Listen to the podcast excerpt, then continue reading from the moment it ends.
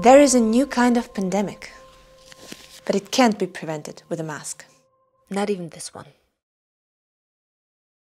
It's the world's biggest health problem, and I bet you're infected as well. Let's make the test. Are you feeling nervous, restless, or tense? Are you feeling weak or tired? Do you have trouble concentrating or sleeping? Do you have digestive problems? Do you have difficulty controlling worry?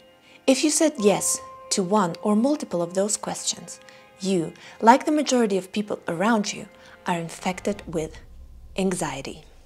In the last couple of years, my anxiety started to increase rapidly. Factually, nothing in my life got worse.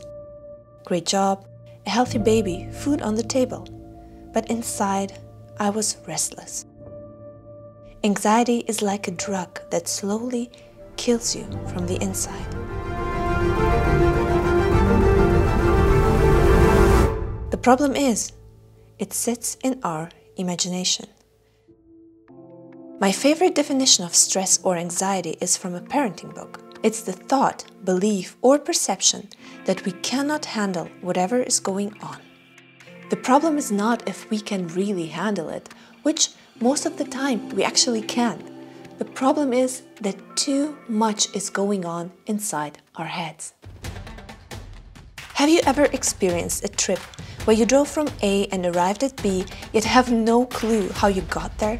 Because while driving, you were thinking about your grocery list, the next work project, what's going on in your kid's life, why Beyonce is not releasing a new single, what the heck will happen in the newest Handmaid's Tale episode, if you'll be able to travel this summer and what the heck's going on in the Middle East conflict.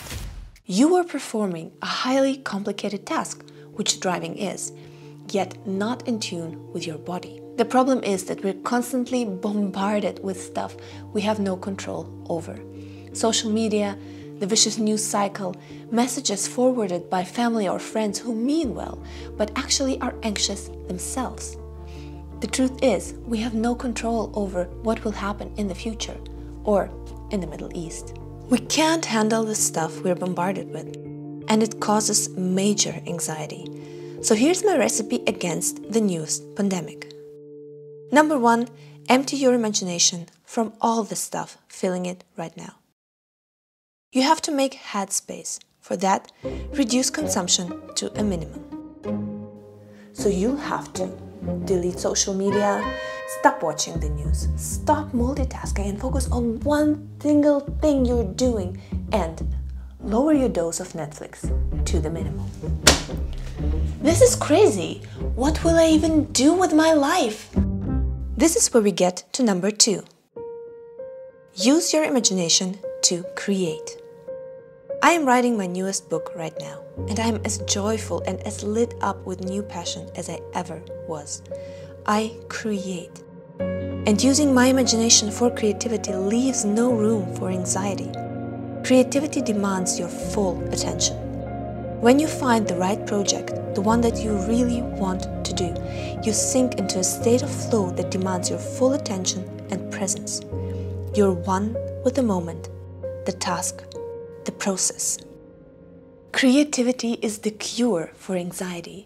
It means you're actively creating something instead of passively obsessing over things you cannot control.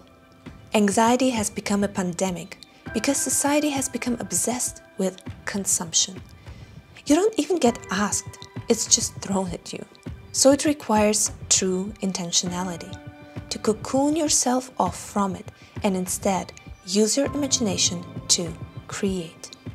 Don't get me wrong, I still struggle with anxiety as we all do, but it always increases when I stop making creativity a priority in my life and when I stop being intentional about shutting myself off from all the stuff and all the information that wants to fill my head. I again and again have to delete Instagram from my phone and shut off all notifications, stop binging Netflix series and start creating because this is something you can control. It's part of you and it changes the world around you. And you might be wondering, what now? How the heck do I start creating? Don't worry, I don't leave you alone with this.